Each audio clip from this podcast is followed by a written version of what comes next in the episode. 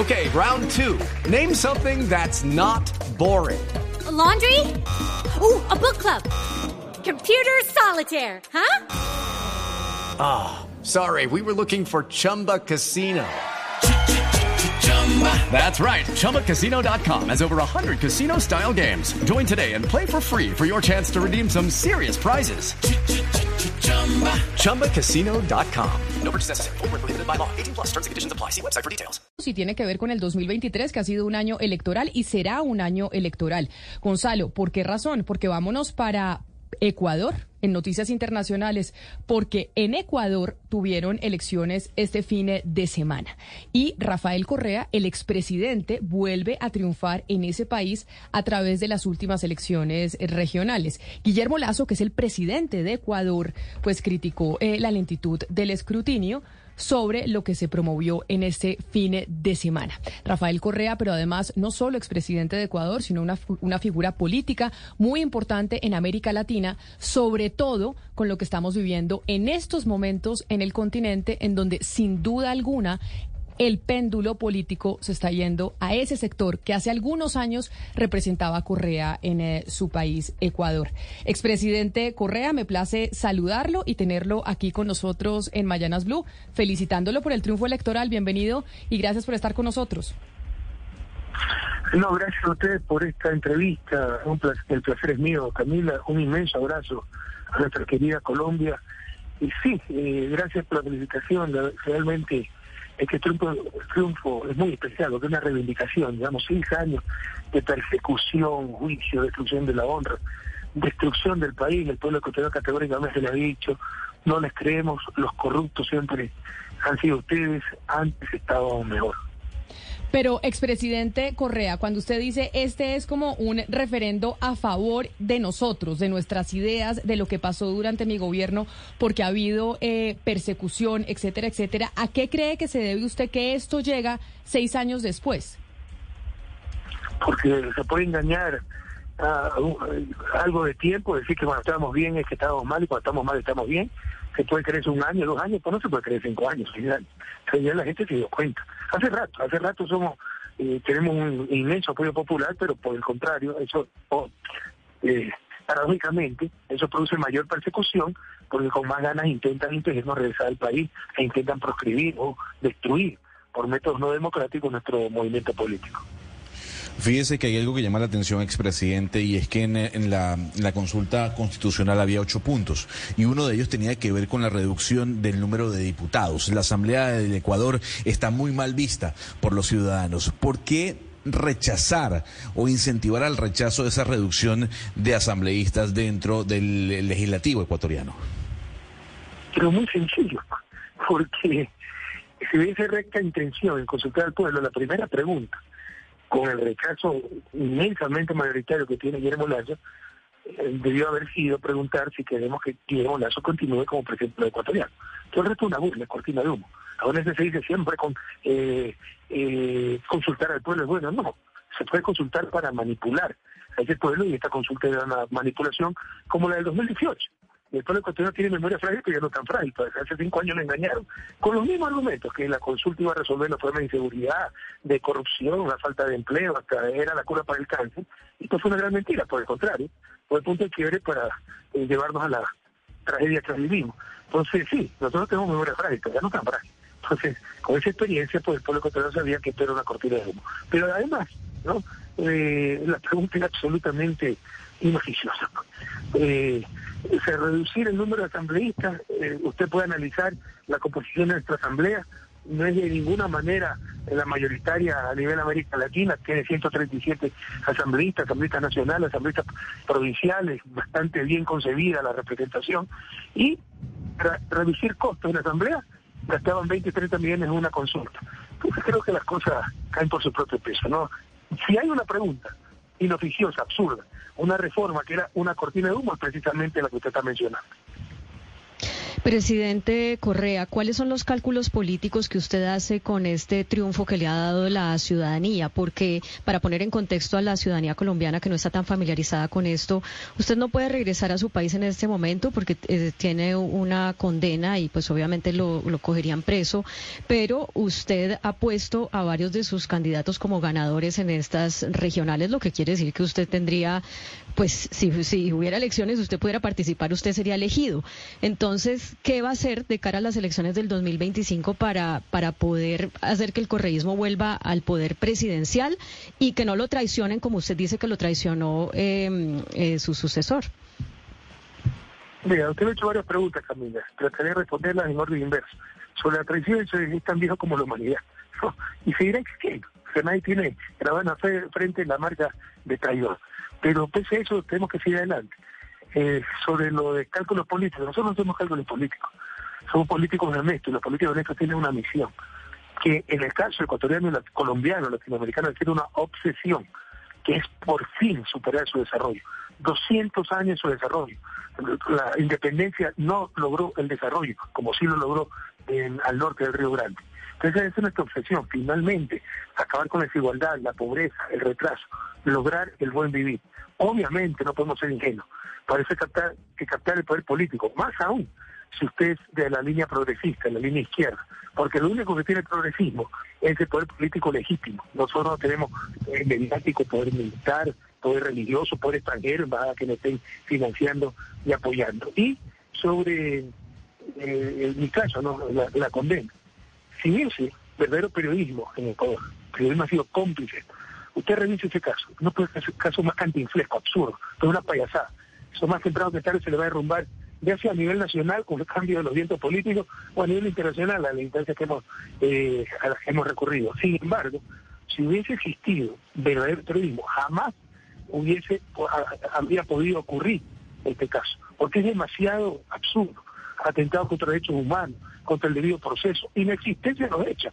Caso de soborno, no han presentado un soborno, ¿dónde está el contrato a cambio de, dinero, todo es marketing, el testigo falso que a los cuales no le podemos preguntar.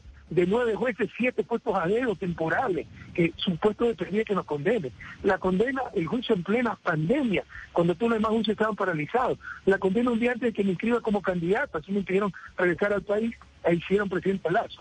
Si hubiese existido prensa honesta que realmente cumpla su rol y denuncie y, y que hubiese denunciado la barbaridad que se está cometiendo, jamás habría ocurrido esto. Entonces, sí, yo, lo entiendo de esto, pero... que tarde se le va a derrumbar, ¿no? Quiero insistirle en la pregunta porque usted dice que ustedes no hacen cálculos políticos, pero es que uno de sus más recientes trinos dice lo siguiente, un gran acuerdo nacional pasa por adelantar las elecciones, debemos superar el simplismo de que democracia es esperar elecciones cada cuatro años. Lazo es un gran fraude, cómplice de la destrucción de la patria y constitucionalmente debe ser removido. Por lo tanto, pues sí hay una, una, un panorama político en el que usted está contemplando hacer algo, pues desde que pone este trino. ¿Cómo van a hacer para en línea con lo que usted está diciendo en su trino, sacar al presidente Lazo antes de las próximas elecciones que son en 2025? Lo que menos tiene el cálculo político. Si fuera cálculo político, lo políticamente correcto sería decir, sí, vamos a ese gran acuerdo nacional, pero sería engañar a nuestro pueblo. Yo estoy poniendo, por el contrario, aquí hay que correr el estabilizador. Esto dijo para engañarme. O sea, los causantes de la tragedia quieren ser parte de la solución. Es un absurdo. No vamos a salir nunca adelante. Lazo como Moreno son causantes de esta tragedia nacional que vivió. Y quieren que la solución sea a través de ellos. O sea, el genocida que mató a la mitad del pueblo quiere controlar a la otra mitad que está llorando a los muertos. Así no funciona el mundo, eso es engañar a la gente. No, yo no engaño a la gente. Por el contrario, es falta de cálculo político. Estoy diciendo lo políticamente incorrecto. La solución para la tragedia nacional que vive el país es pacífica, constitucional, democráticamente, cambiar al gobierno nacional que es el causante de lo que estamos viviendo. Expresidente, si bien es cierto que su movimiento político pues cantó victoria y tuvo una gran victoria en estas elecciones, también es cierto que hubo una cantidad de votos nulos y votos en blancos. Y recordemos para contexto para nuestra audiencia que el voto en Ecuador es obligatorio. Le doy un ejemplo. En, en Azuay, que es en Cuenca, los votos para el prefecto pues fueron alrededor del 13.67%. También hubo, si no estoy mal, en Pichincha un 18% de los votos nulos. Es decir, esto también es muy diciente. ¿Cómo lo asumen ustedes? ¿Qué asumen ustedes que quieren decir los votantes al ir a las urnas y resolver votar por ningún partido y ninguno también incluye el de ustedes? Sin duda, con la persecución, el odio, han logrado activo en cierta parte de la población, lo cual es extremadamente grave. Es dar la victoria a nuestros opresores, porque así nos inmoviliza. Cuando dicen todos los políticos son los mismos, todo es lo mismo, no hay solución, no hay esperanza, somos Estado fallido, ya nos derrotaron. Jamás dejemos robarnos la esperanza. No todos somos iguales. Hay políticos honestos que sinceramente, con recta intención, buscan el bien común. Tan solo hay que salvar un poquito más. ¿no? Hubiésemos hecho tanto como lo que hicimos, la inversión más grande de América Latina, si fuésemos corruptos y todas las tonterías que nos dicen. Entonces no, no resiste el menor a nadie. Entonces, a no dejarse derrotar, robándonos, permitiendo que nos roben hasta la esperanza. Ahora, así como hay esos votos nulos, también les puedo decir grandes votaciones que hemos obtenido, por ejemplo, en, Guayaquil se ha llegado casi al 40%, de los votos válidos, eso sí, ¿no? Eh, eh, en muchos otros sectores de la patria. Entonces, no hay que buscar tan solo los puntos negros, hay muchísimos puntos blancos. Pero sí, me otorgo es la razón en, este, en esta, en esta parte de la entrevista, en el sentido de que si hay una cierta parte de la población por todo el fracaso de los últimos dos gobiernos, por todo el odio que han tratado de inocular contra la principal fuerza política y que al final con la gente como que si se confunde y, llega a la solución más fácil. Todos son iguales, nada sirve todavía, nadie sirve, eh, anulo mi voto. Pero en ese momento nos habrán derrotado, que nos roben todo menos la esperanza. Expresidente, cuéntenos un poco, uno de los procesos que usted tiene en su contra en Ecuador tiene que ver con el caso del secuestro de su opositor Fernando Valda, que según tenemos entendido se llevó a cabo aquí en Bogotá y el señor Valda dice que usted fue el que ordenó ese secuestro. Eh, cuéntenos de verdad qué pasó, quién lo secuestró y por qué eh, se le acusa a usted de haber ordenado ese secuestro. Pues presidente de la República. Para empezar, a Fernando Valda lo convirtió en, en opositor político de la prensa. Valda es un delincuente común y corriente, que antes en el gobierno ya tenido varios juicios de estafa, de todo. Calumnió, no a mí, a, un funcionario que le ganó el juicio y huyó a Colombia. ¿no? Estaba preparado su deportación y efectivamente la deportación ocurrió dos, tres meses después de su secuestro. Secuestro para que se lo secuestrar. Pero como si todo esto fuera poco todo esto, hay que ver que existió el secuestro, ¿no? En verdad. Pero como si todo esto fuera poco, el principal testigo de ese caso, eh, Camila, si usted no conoce, un policía que se llama Raúl Chicaiza, que fue el que intentó detenerlo en Bogotá, ya confesó en video, le envió el video para que lo pase en la radio, para que lo conozca Colombia, que a él lo sacaron de la cárcel, lo amenazaron con nueve años de cárcel si no implicaba Correa y dijo que yo lo había llamado por teléfono para darle el secuestro y luego cuando fracasó el secuestro llamé para darle todo el apoyo y reconoció que nunca no había hablado conmigo, pero si eso está más que resuelto, más que esclarecido. Lamentablemente no tiene la información del caso. Expresidente Correa, saliéndonos de Ecuador, que evidentemente pues usted ya tuvo un triunfo este fin de semana y el correísmo triunfó, como le hemos dicho durante toda la entrevista, usted pues también es un referente político en el continente y por eso me parece importante preguntarle sobre Colombia y sobre eh, la transformación que hemos venido teniendo en los últimos meses en nuestro país.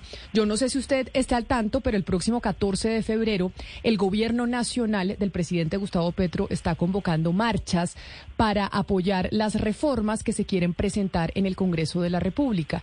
Usted, que pues tiene cercanía con el, con el presidente Petro, ¿cómo ve que en democracia sea el gobierno el que convoque las marchas y no la oposición?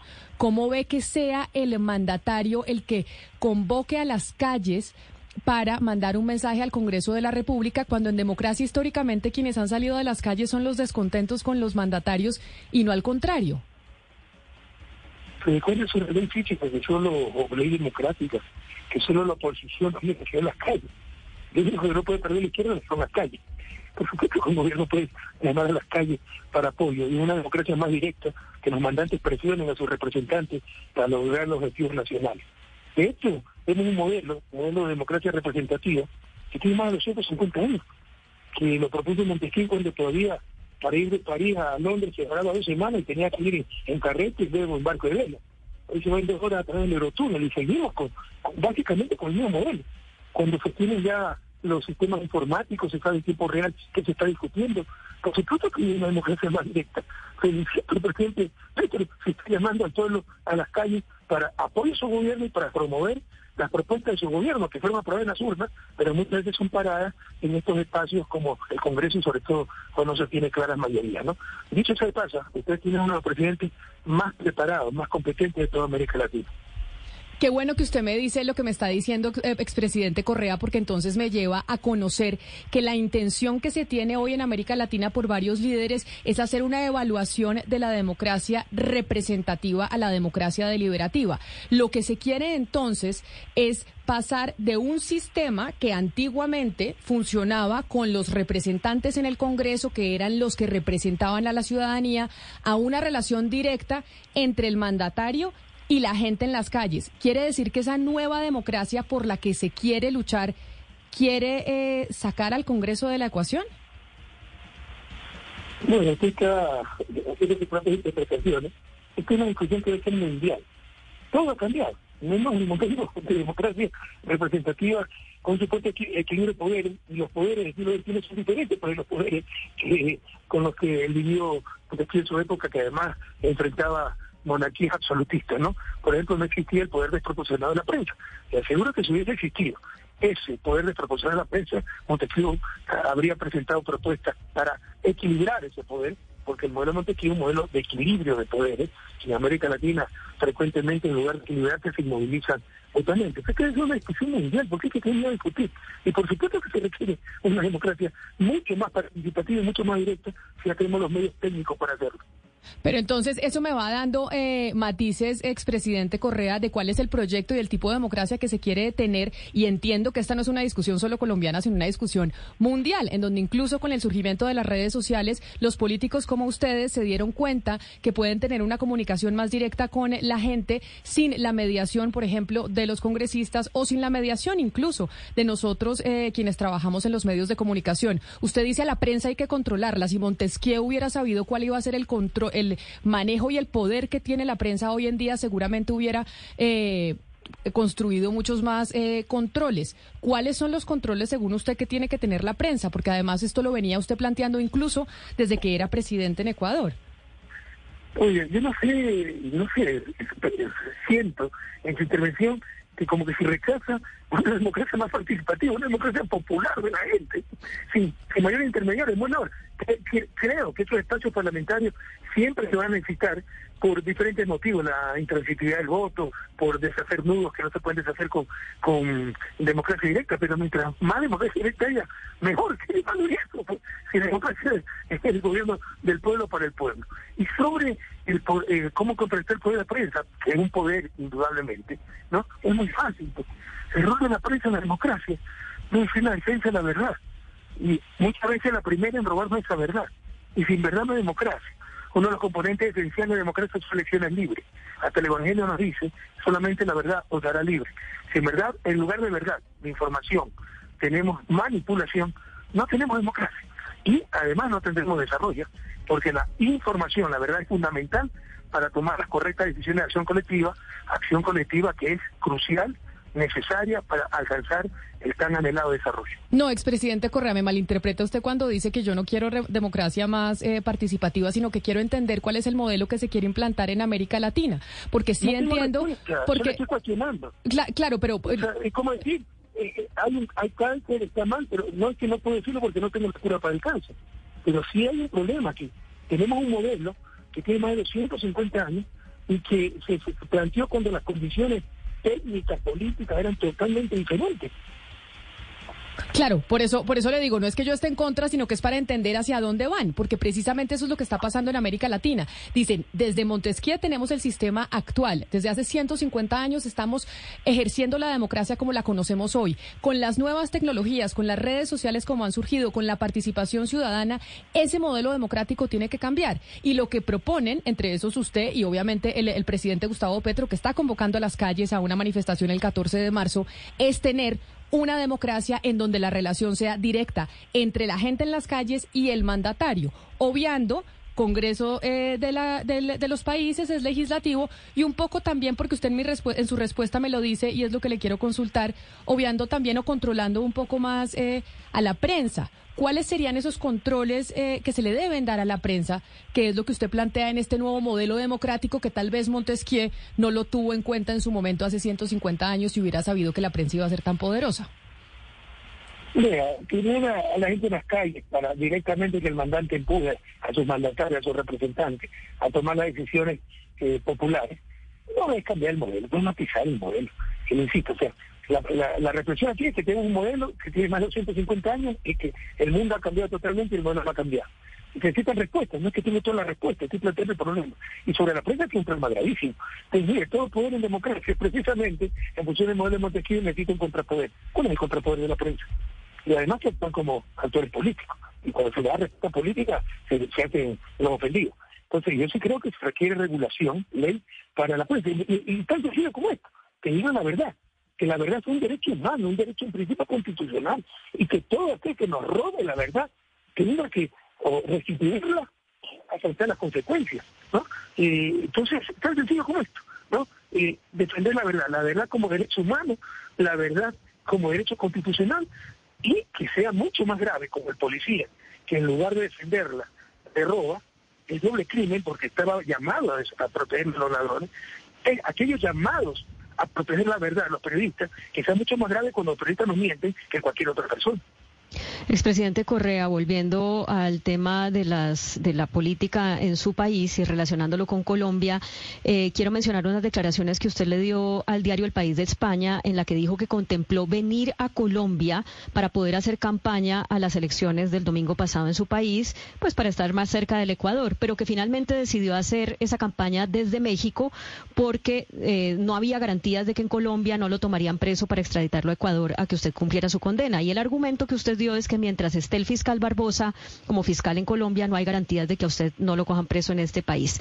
En Colombia el fiscal cambia en un año y seguramente a Barbosa le sucederá un fiscal o una fiscal afín al presidente Petro y eso cuadra muy bien en materia de tiempos para que usted pueda venir a vivir a Colombia y hacer campaña en Colombia por las presidenciales de su país. ¿Así lo hará? Tiene que ir a Colombia, una cosa. Esa pregunta me hizo el país y la desmentí pensamos ir a vivir a campaña en Colombia como he venido a México y efectivamente se hicieron averiguaciones con tanto con el propio gobierno de México y no nos podían garantizar las condiciones, entre otras cosas, porque está el fiscal Barbosa. Y nosotros hemos ganado todo a nivel internacional. Ya Interpol causa esta vergüenza ajena, como le rechaza las peticiones de alerta roja, se llama, ¿no? Orden de captura internacional, contra mí, contra mi gobierno, porque ya sabe que es eh, persecución política. Pero que Interpol es policía. Le dice esto, no cumple con el proceso de persecución política, le dice de todo. ¿Cuál es el problema?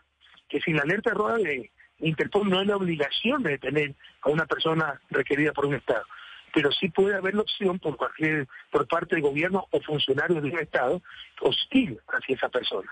Y lamentablemente en Colombia pues ya tenemos esos elementos, ¿no? Entonces ahí le puede hacer cualquier maldad, que incluso estoy seguro ¿eh? que no va a, progresar y no me va a poder deportar, ni mucho menos, pero basta la foto en, eh, con esposado en la cárcel para que lo traten de humillar a uno y no nos vamos a poner a aquello. Expresidente Correa, si me permite la expresión, eh, como ocurrió a inicios de siglo, otra vez eh, la región se vuelve a teñir de rojo, de progresismo, y veremos capaz si usted o un compañero de su movimiento vuelve al poder.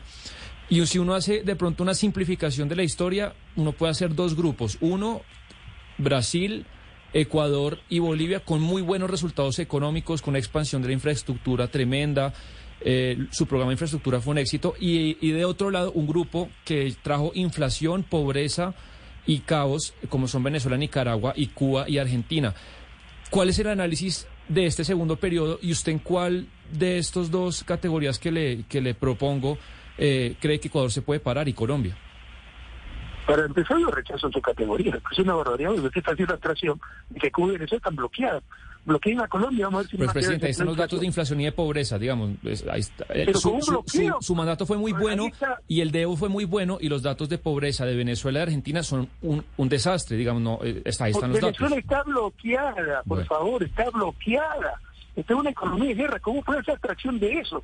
¿Cómo pueden decir que encontraron un muerto en el fondo de una piscina con los brazos encadenados y llegaron a la conclusión de que se murió por no saber nadar.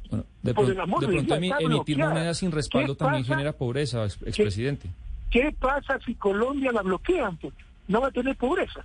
¿Cómo puede usted lograr objetivamente el sistema económico, social, político de, de Colombia haciendo extracción de bloqueo? O sea, me parece un reduccionismo, con todo respeto, imperdonable.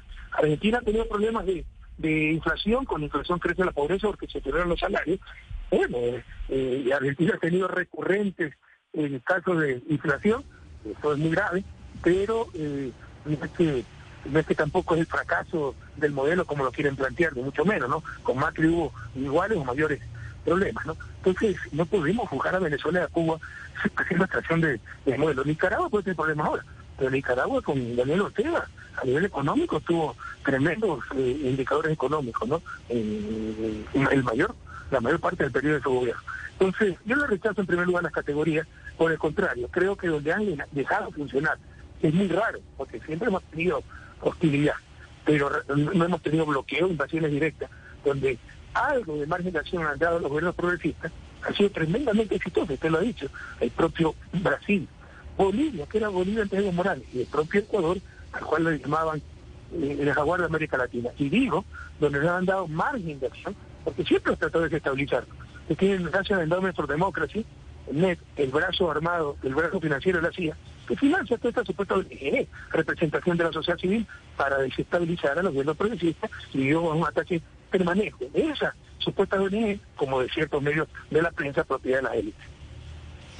Expresidente, por un lado vemos que el continente se tiñe de rojo, pero por otro lado, cuando vemos las encuestas que hace, por ejemplo, Latinobarómetro, nos damos cuenta que los gobiernos de derecha, populistas, como el de Nayib Bukele, el de Luis Abinader o el de Rodrigo Chávez en Costa Rica, son los que puntean en favorabilidad en cuanto a la aprobación.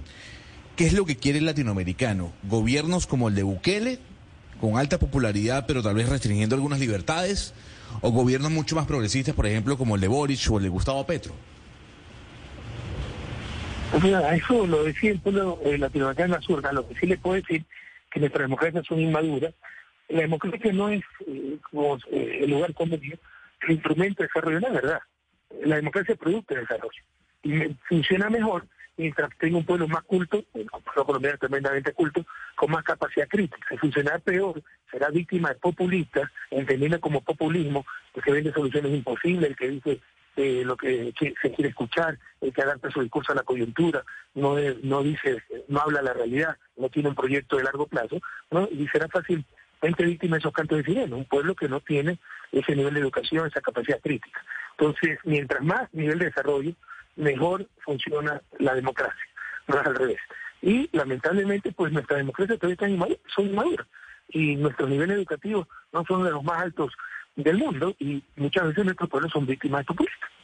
Sí, expresidente Correa, usted recientemente hablaba de la situación económica de Venezuela y de Nicaragua, y en el caso venezolano básicamente decía que todo es debido al bloqueo. Pero le quiero preguntar por la situación política en ambos países, por las garantías que los gobiernos actuales le brindan a la oposición, a los medios de comunicación que son críticos de esos gobiernos, de esos regímenes. ¿Qué, qué lectura hace usted de ese, de ese comportamiento de estos gobiernos en lo que tiene que ver con las garantías a la oposición, expresidente Correa? Siempre acabamos eh, en la misma discusión, siempre tiene que estar a Venezuela, el cuco Venezuela. En todo caso, Venezuela está en una economía de guerra. Y mire, Europa no está en guerra, eh, Rusia y Ucrania están en guerra, pero prohibieron por los medios prorrusos. Y la misma pregunta le hago, ¿qué opina la falta de garantía de los medios prorrusos para actuar en Europa? Que por cuestiones de seguridad nacional claramente restringió la libertad de prensa, pero no hay vuelta que darle. Bueno, Venezuela estaba eh, en un estado de guerra. ¿Usted cree que no tiene que protegerse de, de desestabilizadores internos? Expresidente Correa, eh, quiero volver a, reiterarle una pregunta que le hacía al comienzo sobre cuál es el futuro político suyo, porque es que eh, usted ha ganado, ha ganado claramente, al, sus contradictores dicen, bueno, es el mismo 30% que Correa siempre ha tenido, pero usted no se puede lanzar y su principal candidato que se veía como posible para ser candidato a la presidencia es quien ahora ha ganado en Quito. Entonces, ¿cuáles son sus, sus fichas, sus cartas para para poder volver a posicionar el, al correísmo en la siguiente mm, elección presidencial? ¿O usted va a tumbar a Lazo como usted lo sugiere con el trino que puso? Camila, con todo cariño, ya, usted no acaba de conocerme ni acaba de entender nuestro movimiento político. A mí no me importa, no me ha importado mi futuro político, me importa el futuro de mi patria. Si por eso yo tengo que volver a la presidencia o servir el café en la Secretaría de la Presidencia, es donde más útil sea mi patria, a mi patria. Nosotros somos revolucionarios. La revolución se caracteriza por tener una misión, no por tener ambición. Aquí nadie está, y el que está está en el lugar equivocado, por carrera política y mucho menos. Y me parece muy prematuro ya hablar de candidatos presidenciales, hemos ganado contundentemente una elección seccional, eso es lo único que nos da el mayor compromiso para trabajar con nuestro pueblo, y en su momento pues se discutirán las opciones presidenciales porque tampoco somos ingenuos, para cambiar 200 años de su desarrollo, un sistema que no ha mantenido 200 años de su desarrollo, se necesita poder político aún frente a los poderes fácticos tan grandes que dominan a América Latina, o el poder económico y el poder mediático. Y por último, tumbar a Lazo. Por favor, revise la Constitución, artículos 130, 148 y otros. Pues hay mecanismos constitucionales para reemplazar un gobierno que es un fraude democrático. Son mecanismos constitucionales, son como en España, Italia, anticipar elecciones, no es tumbar a nadie. Expresidente Correa, usted en sus respuestas eh, me dice que, y, y, constantemente ha dicho el poder mediático, refiriéndose al poder de los medios, y hace referencia sobre a los poderes que están eh, sobre encima de América Latina. Eso me lleva a pensar que usted no solo pues tiene intereses eh, sobre Ecuador, que es su país, que es su patria, como usted la llama, sino sobre el continente, porque además hoy ese eh, péndulo político que está en, en América Latina, pues los lleva a, y los ha llevado a pronunciarse en torno a cómo el continente tiene que ser una fuerza unida para enfrentar esos eh, poderes que están sobre la región. Cuando habla de esos poderes eh, sobre la región, ¿se refieren a qué específicamente, doctor Correa? ¿A los Estados Unidos o a qué poderes en particular? Yo no hablo primero del poder mediático ni del nivel ecuatoriano que ni un poder nivel mundial, un poder sin contrapoder. Claro, por eso, por eso se lo digo, porque usted, porque usted cada una de sus respuestas lo, lo, lo, lo referencia. Entonces, digamos como que uno de los del común denominador en cada una de sus respuestas es el poder mediático, como si ese fuera el enemigo. Me, me disculpa que se lo diga, pero es que en cada una de sus respuestas esa frase viene incluida. o sea, no, pero yo no veo problema con ella, se lo repito directamente, si no, me, no fue explícito. Para mí, es uno de los principales, no el principal problema para tener la democracia. Porque nuestra democracia se ha convertido en democracia mediatizada. Es un problema mundial, no solo de Ecuador y Latinoamérica. Democracia mediatizada, ya no importa lo que diga la, en la urna que además es manipulado por esos medios, sino lo que digan los medios en sus titulares y con eso gobiernan, legislan y juzgan. Problema y, y planetario. Pero, eh, la, o sea que usted coincide, presidente Correa, o sea, Latina, o sea, que usted coincide, presidente Correa, con ese mismo discurso. El profesionalismo, el nivel de mentira es terrible, que sería intolerable en otra parte del mundo. Claro. Pero, va a haber ciegos en, en, los medios de comunicación, pero no le va a mentir descaradamente un periodista. En América Latina mienten descaradamente y no pasa nada. Pero, pero, pero, presidente, eso, eso, ese discurso es exactamente igualito, y me disculpa, y seguramente hay cosas en las que se asemejan y otras cosas en las que no, igualito al que mencionaba Donald Trump en su momento en Estados Unidos, exactamente igual al que tiene Nayib Bukele en, eh, en Centroamérica. Ese es el mismo discurso. Pareciera que el eh, objetivo de algunos líderes políticos o la estrategia es como encontrar en la prensa el enemigo. Como si ese fuera el, el contrapoder que se tiene que atacar. Nayib Bukele, Nayib Bukele se baña todos los días, no voy a dejar de bañarme todos los días.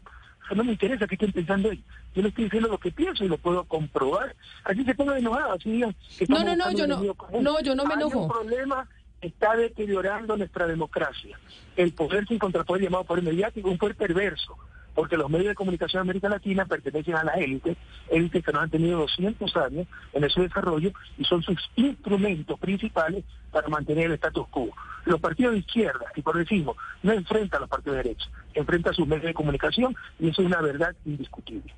Claro, esa es la verdad que usted ve, que es muy similar. Yo sé que usted dice, a mí no me importa no, lo que diga Nayib Bukele. ¿Quiere que le dé datos, Camila? Dígame.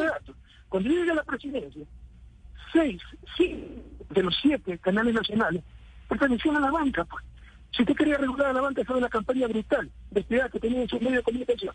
Ustedes no estamos inventando nada, yo le puedo presentar datos. Pero mire, ex, pero también yo le puedo presentar datos, expresidente Correa, de cómo la Comisión Interamericana de Derechos Humanos, por ejemplo, en, esta- en Estados Unidos, con base en Washington, pues tuvo una serie de pronunciamientos en contra de lo peligroso que era su mandato frente a la libertad de expresión, que también, eh, que también pasó. Entonces, entonces acá, entonces acá, Una cosas que hay que reformar en América Latina, Camila, es precisamente esa comisión que actúa algunas veces con menos rigurosidad que una AMG, que la Asociación de Hoy Estados, el Comité del Barrio para organizar la Kermés, ¿no? Y que está totalmente dominada, como usted lo ha dicho, por los intereses de Estados Unidos y por la Asociación Interamericana de Prensa. Pero, de las ocho presidente- relatorías que tiene, solo hay una relatoría con reporte y presupuesto propio, que se llama Libertad de Prensa. ¿Por qué? Porque el por mediático puede está atrás de eso. Es una cosa que tenemos que reformar en América Latina. Pero, presidente, a mí me parece muy interesante hablar con usted, sobre todo por el, pues, uno, por el triunfo que usted tuvo el- este fin de semana en Ecuador, por la imagen que usted representa en, eh, en América Latina, pero sobre todo porque claramente sus ideas son muy similares a las del mandatario eh, colombiano Gustavo Petro. Y ahí en- logramos también entender un poco cuál es el plan que se tiene para el continente. Y yo creo que es importante que empecemos eh, a asimilarlo y que no está mal. Es que yo no le digo que esté mal, esto no es una crítica. Pero es ver, empezar, usted ya introdujo la palabra plan. ¿Usted le consta que tenemos la, eh, un plan con Gustavo? No, no, no, no, no. Yo sí creo, yo sí creo que los líderes latinoamericanos y los líderes progresistas del mundo, como lo han hecho los de derecha o como lo hacen cual- cualquier político que tiene una intención de transformar, siempre cree que para bien una, una, una nación o una región, pues claro que se reúne, pero eso es que es perfectamente normal. ¿Usted por qué cree que tener un plan está mal? Tener un Pero plan es perfectamente plan. legítimo. Tenemos un problema objetivo. Por eso, pero eso, pero, pero ¿quién dijo que no tener un plan es negativo? Eso es perfectamente legítimo. Para justificar un rey, lo que me tiene era miedo, ¿no? El rey viene de Dios, criticar al rey es criticar a Dios. La- los medios de comunicación representan libertad de prensa, criticar a esos medios es atentar contra la libertad de prensa. No, los medios de comunicación son negocios privados con fines de lucro, que más que lucro buscan poder, y criticar la mala prensa es defender la verdadera libertad de prensa. Y, y- lo que hacemos. y- y tiene usted toda la razón, y yo estaría con usted en que hay que criticar la Muchas mala gracias, prensa, claro la que sí. Colombiano. Por- dar razón. Muchísimas gracias. ¿Me colgó el, doctor, el presidente Correa? ¿Expresidente? ¿Expresidente? Pues. Aquí No. estoy. Ay, pensé que me había colgado y dije, no puede ser que me colgó. No, ¿qué iba a creer? ¿Cómo le va a creer? Pues claro, divertido mucho esta entrevista. Me está agradando muchísimo. Bueno, no, a mí me está agradando mucho también porque yo no es que- cuando le digo que tienen un plan, no es que sea negativo, no es peyorativa la frase, es entender hacia dónde estos cerebros que son ustedes, cerebros políticos que no lo pueden negar, quieren llevar a la, a la región. Eso es lo que quiero entender. Entonces, uno es la democracia deliberativa, ya no la democracia representativa. Dicen, esta democracia representativa lleva 150 años y esto ya está caduco. Perfecto. Ese es el primer plan. Dos, quitarle el poder a la, a la prensa, porque según usted, expresidente Correa, los medios de comunicación están en manos de los grandes grupos económicos y cuando se quieren reformar a los grupos económicos es imposible hacerlo sin el poder eh, mediático. Entonces, en lo que usted considera es que la prensa y los medios Judy was boring. Hello. Then Judy discovered ChumbaCasino.com. It's my little escape. Now Judy's the life of the party. Oh, baby, Mama's bringing home the bacon. Whoa, take it easy, Judy. The Chumba life is for everybody. So go to ChumbaCasino.com and play over 100 casino-style games. Join today and play for free for your chance to redeem some serious prizes. ChumbaCasino.com. No purchase necessary. Void where prohibited by law. 18 plus terms and conditions apply. See website for details. de comunicación deben estar en manos del Estado y es el Estado y los gobiernos los que deben controlarlos y entonces quien está en el poder es quien define qué se puede decir y qué no o cuál sería el manejo que se le debe dar a la prensa y a los medios de comunicación. Bueno, yo introdujo una serie de cosas que yo le he dicho y le consta a todo el público. Todo para reformarse, la primera parte. ¿no? La democracia representativa. Por supuesto que hay que cambiar. Hay que ir a una democracia más directa. Cuando se planteó la democracia representativa, eh, hasta el siglo XIX elegíamos a nuestros representantes cuando empezamos a hacer República Independiente, para que vayan a Congreso y seis meses después regresen a contarnos qué decidieron por nosotros. Por supuesto, saber el tipo real la discusión.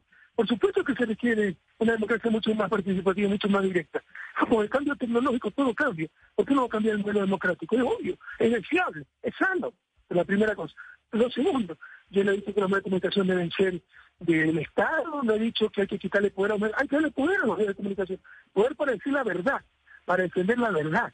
Estamos criticando el mal periodismo, los malos medios de, comunicación. Lamentablemente la prensa latinoamericana no es mala, es recontra mala con las honrosas excepciones de siempre. están en manos de la gente y obviamente no buscan defender la verdad, buscan defender los intereses de la gente, que no hay donde perderse, Camila. El tema ha llamado cerebro, le agradezco mucho, no está sobreestimando. Ese cerebro solo buscamos el bien común, no buscamos nada para nosotros. Y parte de ese bien común es tener verdadera información, la verdad como un bien fundamental para nuestra sociedad. Y lo que hace la prensa latinoamericana día a día es robarnos esa verdad. Sí, pero, pero expresidente Correa, mire, le quiero tocar un caso que usted conoce en el Ecuador de un periodista colombiano, Luis Hernández.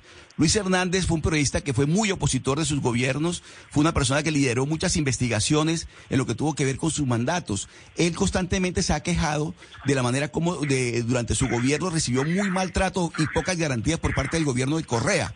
¿Usted qué tiene que decir de ese caso, expresidente Correa? Primero no se llama Luis, sino José Hernández. Segundo, que había tanta falta libertad de prensa, ¿cómo puede tenerse tanto? Si usted, sus argumentos caen por su propio peso. Lo que pasa es unos increíbles vanidosos, es verdad como opositor mío, y ahora es cheerleader de Lazo, porque son periodistas de. Pero lo que pasa es que son tan ingreídos vanidosos que yo le puedo decir ladrón, corrupto, dictador autoritario al presidente, pero si usted le dice eh, limitado, ay, atentado a la libertad de prensa, ¿ya qué puedo hacer para el respecto? Ya es un problema personal psicológico de ellos, de complejo, frustración. Pero para empezar, ¿cómo pueden quedarse tanto si hay tanta falta de libertad de prensa? Pues? Claro. No le claro. una contradicción en sí mismo. ¿A qué? Claro, yo quiero, yo quiero aprovechar que estoy hablando o que estamos hablando con un economista eh, expresidente porque surgió la idea de esta, de esta moneda en conjunto de América Latina, eh, primero entre Brasil y Argentina y luego los demás países de la región. El señor Elon Musk dijo, yo apuesto por eso, creo que es una buena idea, pero por el otro lado Paul Krugman dijo que era una idea terrible. ¿Usted como economista cree que es viable y es necesario que Latinoamérica, o al menos para comenzar Sudamérica, tenga una moneda en común como lo tiene la Unión Europea? Es viable y no necesario, no diría que sea, eh, es necesario, pero altamente deseable. En todo caso, ni siquiera es algo nuevo. Eso es lo que ya hicimos. Siempre propuse ese cuadro al nivel de UNASUR y lo hicimos a nivel del ALBA, con el sistema eh, de compensación, un sistema co- único de compensación regional, el SUCRE, y funcionó bastante bien, ¿no? Lamentablemente, por los diferenciales cambiarios que había en Venezuela, hubo gente que utilizó el mecanismo para cosas deshonestas. Pero como en esencia, conceptualmente, para el fin que fue creado, aumentar el comercio, minimizar la necesidad de una moneda interregional, extrarregional, perdón, funcionó bastante bien. A ver, ¿cuál es la idea? Primero lo que está planteando eh, Argentina y Brasil, lo que están planteando es una accounting currency, moneda contable, como fue en su momento el ECU eh, que precedió al euro, ¿no? No existía ECU, que nunca va a haber un billete ECU, era una moneda contable, una unidad contable. Entonces, eh, es altamente deseable porque, mire el absurdo, nosotros para el, comercio interregional, Sudamérica, Latinoamérica, utilizamos una moneda extrarregional, el dólar. Con eso generamos dependencia e incluso transferimos riqueza. Para ponerse la fácil, ¿no? Si Perú le vende una silla de 10 dólares a Ecuador, imprimiendo un billete de 10 dólares, es como que si Estados Unidos está cogiendo una silla de, Perú. Lo que se llama el ingreso por señoría es un poco más complicado, pero no quiero caer en tecnicismo, ¿no? Entonces, minimizar esa transferencia de riqueza al no usar o al minimizar el uso de la moneda extrarregional. Eh, utilizar estos intercambios compensados y el saldo, mantenerlo en esta moneda contable es altamente deseable para la región y el primer paso para ir a una moneda regional que no que diría es necesaria, pero sí sería altamente deseable, por varias razones, pero entre otras, porque el mayor peligro, incluso para una economía relativamente grande como la colombiana, bastante abierta, son los capitales especulativos. En países con economía abierta, relativamente, bueno, Colombia es grande para la tercera economía de la región, pero para en términos de región, pero en términos mundiales, países desarrollados no es la más grande. Entonces eso lo hace grandemente vulnerable a nuestra economía y es mejor ir a bloques monetarios más grandes, que presentan costos, presentan restricciones en el manejo de la propia política monetaria, exigen cierta coordinación fiscal, pero creo yo que el beneficio neto es mu- mucho mayor, es decir, mucho más son las ventajas que las restricciones que presentaría una moneda común para la región. Pues expresidente Rafael Correa, nos quedaríamos hablando con usted eh, muchas horas más, pero entendemos que su tiempo pues ¿Aló? es... ¿Me escucha? Aló. Aló, ¿me escucha? Expresidente Correa. ¿Será que me dejó de oír? Aló. Aló. Aló. Bueno, se nos fue el expresidente Correa. Vamos a ver si podemos mejorar eh, la comunicación. Decirle que muchas gracias. Seguramente, Claudia, le dijo que iba a venir. No, finalmente dijo no. Él desmintió, no va a venir a Colombia, pero seguramente tendremos alguna visita del exmandatario en algún momento bajo el mandato del, eh, del presidente Gustavo Petro. No, pues dijo que a vivir no, pero sí explicó que mientras esté el fiscal Barbosa, pues no existen las garantías para que él pueda estar acá, porque recuerde pues que él por tener una condena en Ecuador eh, le han emitido circular roja y él ya explicó que ante los organismos internacionales pues ha, digamos eh, desvirtuado la fuerza de esa circular, pero pues el fiscal Barbosa no le da garantías de que no se vaya a producir una, una, una captura. Entonces él no se va a exponer a eso, pero por eso yo le decía, el fiscal Barbosa se va en un año y pues aquí podría estar el presidente Correa viviendo o haciendo campaña unos días.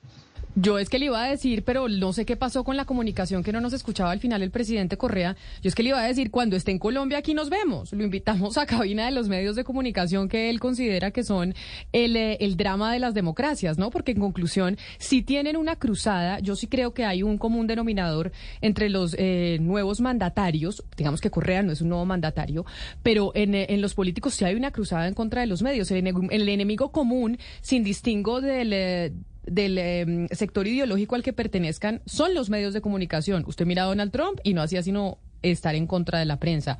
Usted mira, por ejemplo, a Nayib Bukele, igual. Usted miraba lo que pasaba en Venezuela, igual. A veces, a veces no. El propio presidente Gustavo Petro trina en contra de los medios de comunicación constantemente. Y usted escuche a, a Rafael Correa y en cada una de sus respuestas, casi que milimétricamente, si usted empieza a mirar, habla y en contra de la prensa.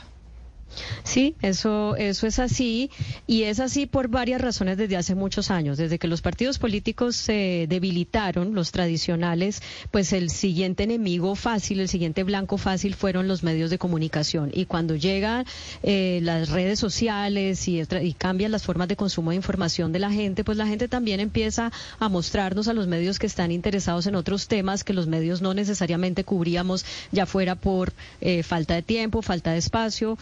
Falta de interés, de, de, de, de, saber que eso le interesaba a la gente y en algunos casos, eh, pues eso tampoco se puede negar porque, pues porque había una agenda eh, que no permitía o que, o que no le, les parecía parecer a esos medios que esos temas fueran importantes. Entonces se produce un cóctel perfecto para que los políticos que, populistas digan los medios son nuestros enemigos y con eso pues ganan más popularidad entre la gente. Lo que queda claro, Camila, Claudia, es que el correísmo tiene un paso ya con miras a la presidencia en el año 2025. La derrota eh, eh, muy dura que sufrió Guillermo Lazo el fin de semana da por o, o, hace creer que el correísmo va a estar de vuelta en el poder dentro de dos años. No porque hayan ganado la alcaldía de Quito, que ya la habían obtenido hace unos cuatro años, sino que ganaron la alcaldía de Guayaquil. ¿Y por qué es importante la alcaldía de Guayaquil, Camila? Porque siempre fue el bastión de la oposición, el bastión de la derecha. Y ayer esa, esa derecha se vio truncada por el correísmo, en gran parte por la situación que está viviendo Guayaquil con el tema de las bandas criminales.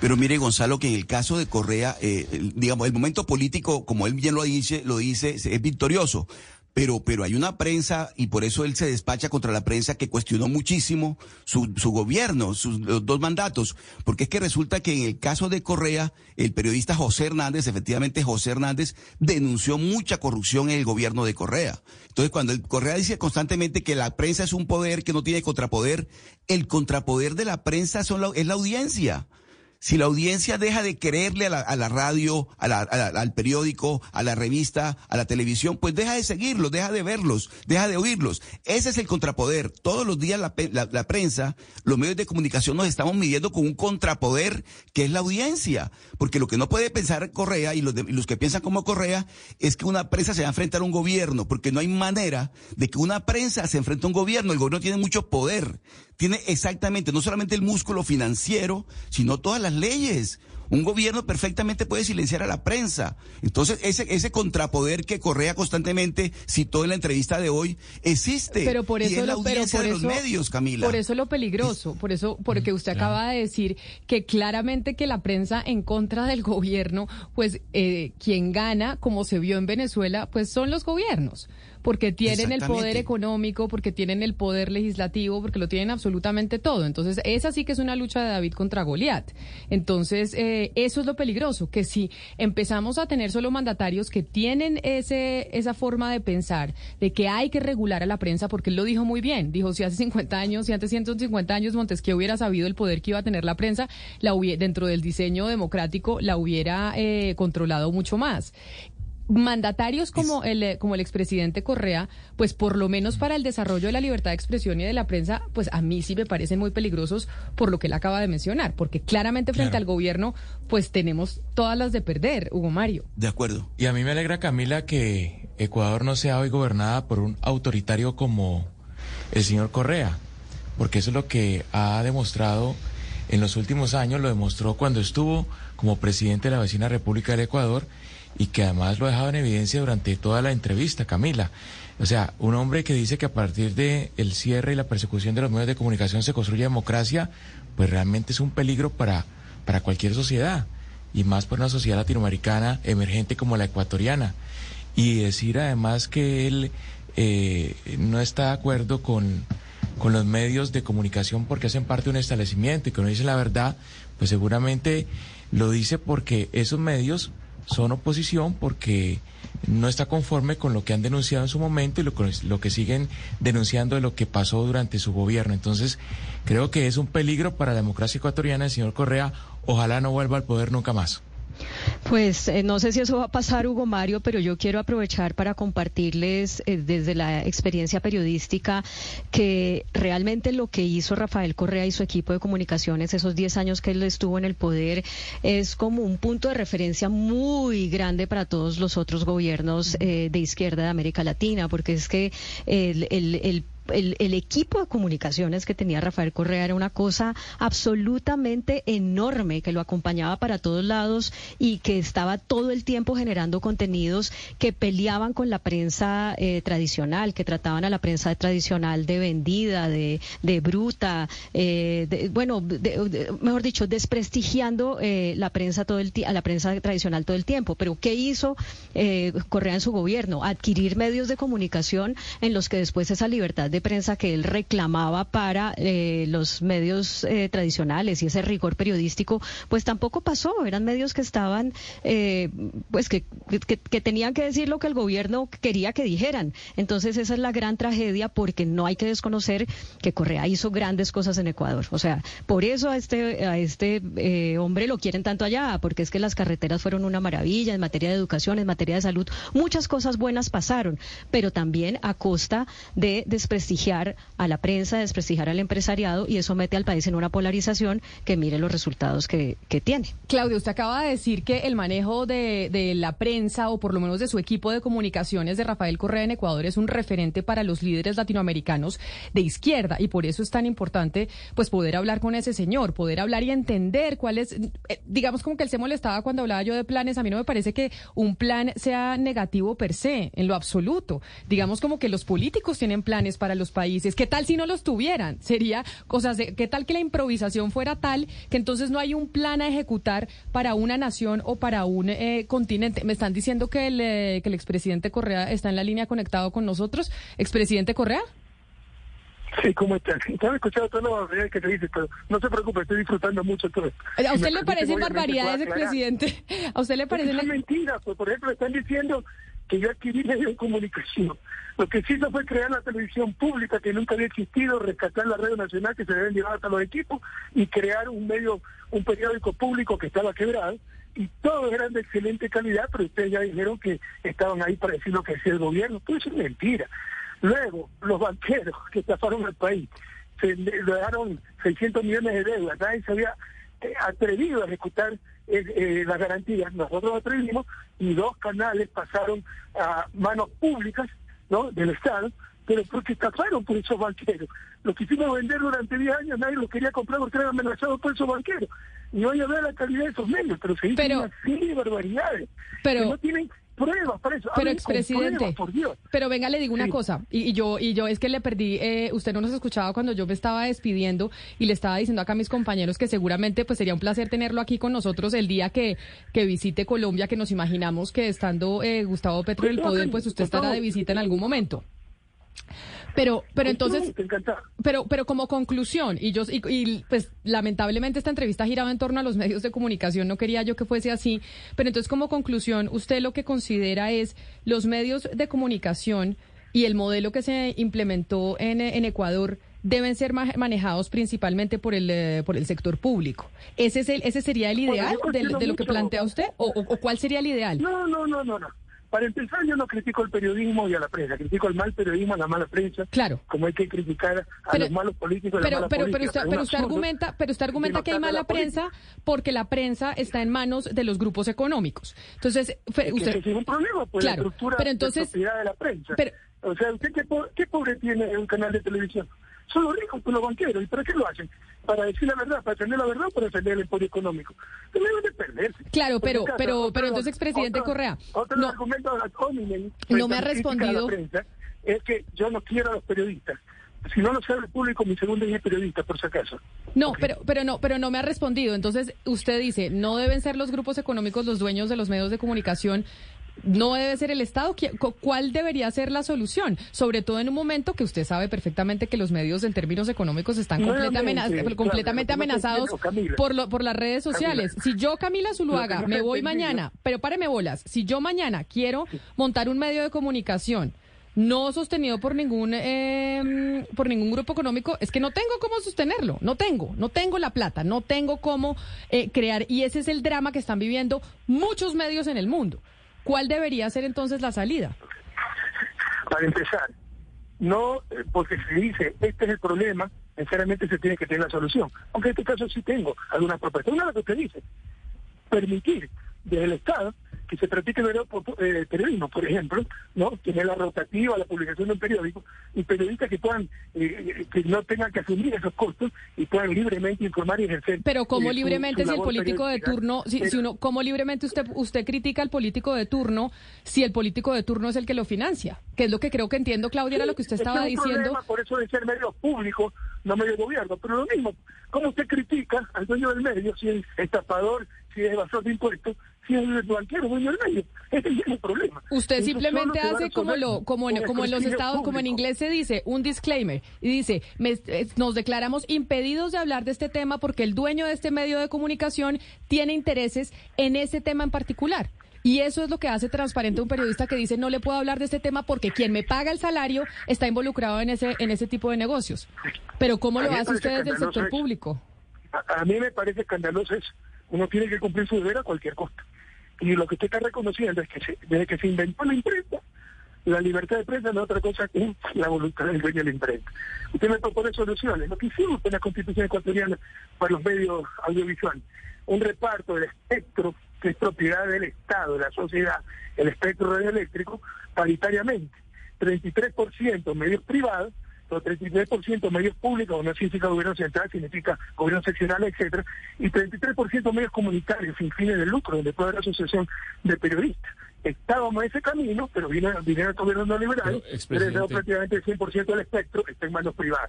Es una de las propuestas, pero hay muchísimas más. Pero- hay soluciones. No se quiere buscar la solución porque hay intereses claros, tan sencillo como eso. Pero, expresidente, claro, no estamos descubriendo el agua tibia, es verdad. Por supuesto que hay intereses también en los medios privados, eh, de ninguna manera.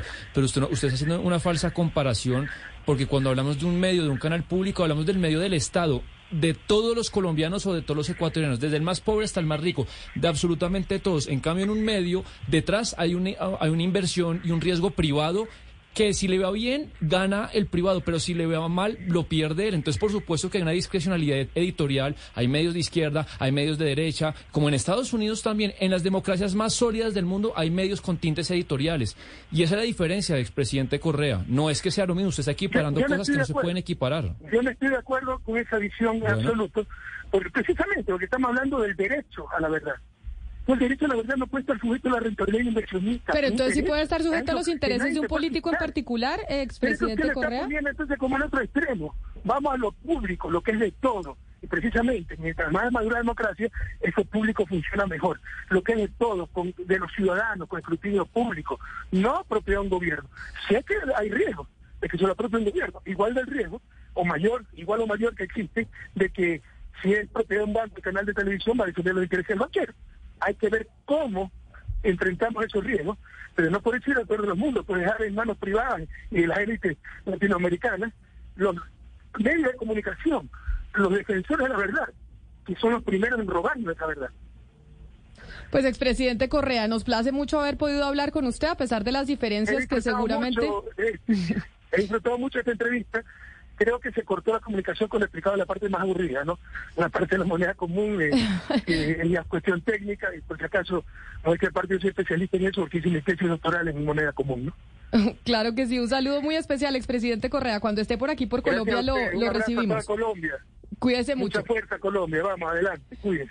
Hey guys, it is Ryan. I'm not sure if you know this about me, but I'm a bit of a fun fanatic when I can. I like to work, but I like fun too. It's a thing. And now the truth is out there. I can tell you about my favorite place to have fun. Chumba Casino. They have hundreds of social casino style games to choose from with new games released each week. You can play for free anytime, anywhere. And each day brings a new chance to collect daily bonuses. So join me in the fun. Sign up now at ChumbaCasino.com. No purchase necessary. VGW. Void were prohibited by law. See terms and conditions. 18 plus.